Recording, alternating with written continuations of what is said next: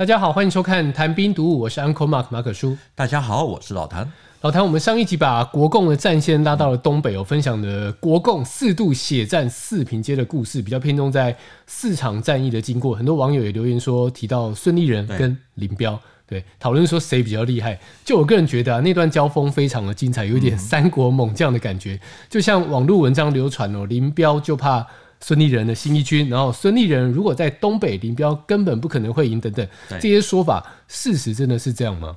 我们看历史，总会发现到有惊人的相似性。孙立人与林彪各自是国共战神，难免会让人有寄生瑜何生亮的感慨。所以这一集就来谈他们之间的对抗，而且是从第二次四平街战役结束，孙立人一路北追林彪，可是却发生了一起影响中央军生眼的事件，也就是第六十军一百八十四师。的师长潘硕端在东北辽宁海城这一带，带着一部分滇军投共，转向林彪。我们用这个比较宏观的角度来切入，或许可以了解孙立人将军能否在林东北立足，进而打败林彪，到底有没有赢得战役，输了战争？上一集的节目，我其实就有这个疑问，就是说战局的走势看来是在国军这一边嘛，嗯、但后来却被逆转，到底发生了什么事情？这一支云南部队真的对东北战场有这么大的影响吗？是不是超级强震很难说，可是绝对是强震，而且还会有余震。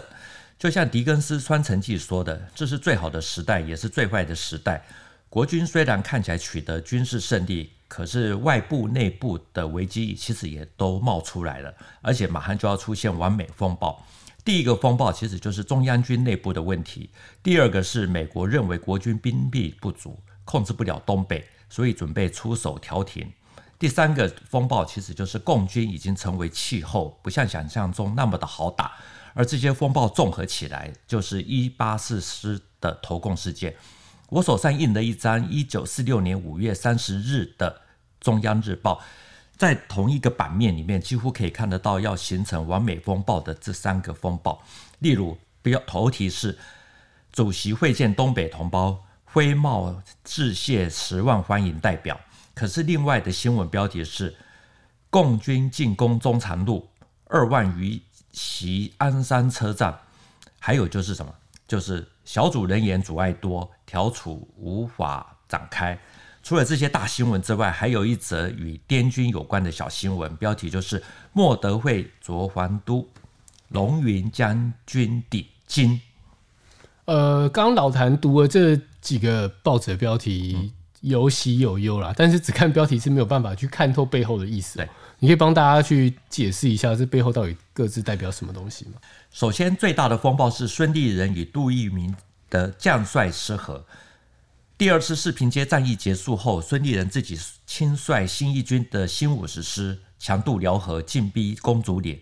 这个地方在四平到长春的中间，他又与林彪在这里展开了一场激烈的战斗，阵地绵延五十多公里，结果顺利的收复，逼得林彪又北撤。五月二十三日这一天，蒋介石与蒋宋美龄一起搭着美国马歇尔将军的星座专机飞到东北沈阳来视察。二十九日会见东北十万代表，中间这段时间呢，将帅失和的孙立人还有杜杜聿明其实都前往觐见。孙立人认为新一军打下公主岭，最先进入长春啊，可是杜聿明偏偏做球给廖耀湘的新六军，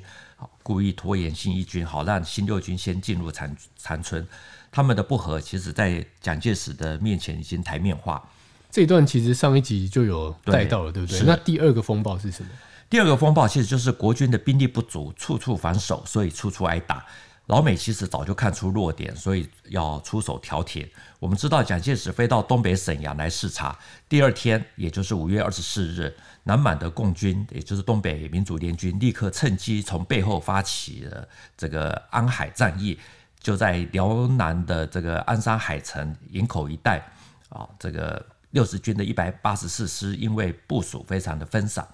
兵力薄弱啊，所以那个时候师长潘硕端就发紧急的电报，要要求这个能够来援助。那杜聿明知道鞍山有状况以后呢，非常的焦急，因为这个蒋委员长来到了东北这个视察，如果鞍山海城失守，啊，没有多少正规部队在沈阳，等于这个门户洞开。好，而且这里也是这个辽南的军事重地，万一被这个民主联军给控制的话，中长铁路它其实会中断。那更重要的其实就是什么？这里还有一个很重要港口，就是营口啊，也会被封闭。后续的连锁效应其实是相当的大，所以杜聿明就立刻调集了十几列的火车，啊，命令在北满的新一军的第三十师、第三十八师、第六十军的什么一八二师等等，哦，一共是六个师。迅速的增援南满，要解除鞍山海城这个陷落的危机。为了要让新一军也能够配合行动，杜聿明在面见蒋介石的时候说：“如果孙立人来谒见啊，请命令孙立人一定要遵照命令，迅速去解鞍山海城之围。”啊，蒋介石就说：“啊，一定会要新一军啊去解围。”那五月二十五日的时候。孙立人去见蒋介石，那很直接的说啊，新一军到了东北连打两个月，啊，现在杜长官又要新三十八师去辽南解围，这样子不顾部队的疲劳，啊，拖来拖去，最后一定会把整个部队给拖垮，所以一定要先休整三天。那老蒋听了以后呢，也没有多说什么啊，就同意了休整三天再出发。到了二十六日，蒋介石召见杜聿明的时候啊，就说我已经同意这个孙立人的部队先休息三天啊，好，所以你应该去命令一百八十四师啊死守待援。杜聿明听了以后呢，只好怎么办呢？就只好赶快调五十二军的一个师去海这个海城增援，可是已经来不及了啊，因为这个已经占领鞍山的这个东北。民主联军啊，就快速的直指海城，最后潘硕端就只好率领一八四师的这个部队，就整个就投共。我觉得那个孙立人那一句“杜长官”真的酸溜溜的啊！所以这是第二个风暴。对，还有别的风暴吗？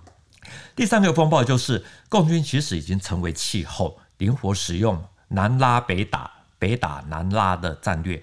杜聿明其实他一抽调北线的兵力去救南满。那在六月七号的时候呢，才刚在四平街大败的共军啊，立刻就攻击拉法这个地方。为什么要打这里呢？因为蒋介石到东北，我们知道他有一个习惯啊，就是喜欢指指点点，指点江山。那他看到地图上的这个拉法是拉宾铁路还有长途铁路的交汇处啊，觉得这是一个重要的战略位置，所以就对杜聿明说，拉法非常的重要，必须派一个团去固守。于是就一个团去了啊，只是没有几天就被吃掉了啊。这也其实也再次证明了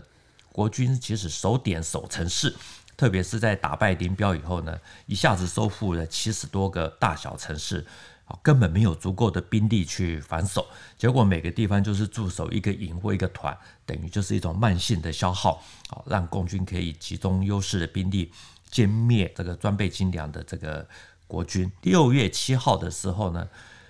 美国马歇尔将军啊，他们的这个三人军事调解小组就下令停战啊，否则就要断绝对中国的这个，也就对国民政府的军援啊。因此，孙立人就只好留下一个这个一个连防守这个松花江以北的桃赖招桥头堡，其他的部队就全部都撤回这个松花江以南。呃，其实之前老谭有提到说。从这样听下来，这其实是国军是在东北气势最好的时候嘛，对不对？也就是在第二次的四平街战役之后，他趁势收复了长春等大大小小大概有七十多座城镇。那在这个这么好的一个美丽的风景线，不能这样讲，在气势最好的时候，为什么第六十军的第一八四师他要投共呢？这个师长潘硕端他为什么要倒向林彪？好，未听先猜，该不会又跟内讧有关了吧？一八四师在海城被围困，有覆灭的危险。最主要的原因其实还是在于师长潘硕端带的是云南部队，是杂牌军，本来多多少少就对蒋介石有一些意见。特别是在抗战胜利，这个滇军啊，也就是这个第六十军啊，被派到越南去接收这个接收呃接收日本投降。在越南期间呢，蒋介石又利用滇军不在的机会，把那个时候云南省省主席龙云拔掉，所以我们才会在前面看到的那张报纸会出现啊，那六个字叫做“龙云将军抵京”啊，也是抵达南京的讯息。总之呢，到越南去受降的这个第六十军没有多久就被调到东北，其中潘朔端的一八四师被派到这个辽宁的鞍山还有海城，好，这些因素凑合起来，就让潘朔端觉得很不爽，认为蒋介石故意调走滇军，目的就是要控制云南。套句大陆网友常说的，真的就是炸锅了，整个内部矛盾再也压不住。但我必须说。不满归不满啊，要跳槽一定是有一个决定性的事情，对不对？职场就是这样。对潘硕端来说呢，最后一根稻草是什么？一九四六年五月二十七日，民主联军啊，其实已经完成对海城的合围，打了三天，也就是到了二十九日啊，一部分的这个海这个民主联军已经兵临城下，海城相当的混乱。这个时候呢，潘硕端其实就准备要投共了。他本来一开始。还是有认真的抵抗，曾经枪毙了这个作战不利的团长，可是打到最后，好，他觉得中央军只有叫他死守，啊，援军始终看不到，啊，蒋介石、杜聿明啊，简直就是故意在搞一石两鸟，啊，要让这个八路军啊，那个时候其实东北人都称共军为八路军啊，就是要八路军来消灭这个杂牌军，同时也这个削弱这个八路军的实力，所以那天晚上呢。他已经其实已经起心动念了，他又接到了他这个同学，也就是林彪的来信，好，终于下定了决心。原来他们以前是黄埔军校四期的时候的同班同学，两个人的关系就非常的好，所以就那封信就是他的最后一根稻草嘛。是，只能说内有推力，外有拉力。啊，第二天也就是五月三十日，啊，潘硕端就召集部下投共。啊，随后他就出任东北民主联军的同盟军啊第一军的军长。老实说，一八四师的倒戈震撼了整个的中央军，许多人都认为说潘硕端会做出这样子的抉择，完全是孙立人见危不救所逼出来的。我们看辽沈战役亲历记这些书，像杜聿明啊、郑洞国啊等等啊，都有相同的看法。至于孙立人这边，其实。啊，就是另外一种说法，比如说像孙克刚的《孙立人传》等等，啊，他们都认为说，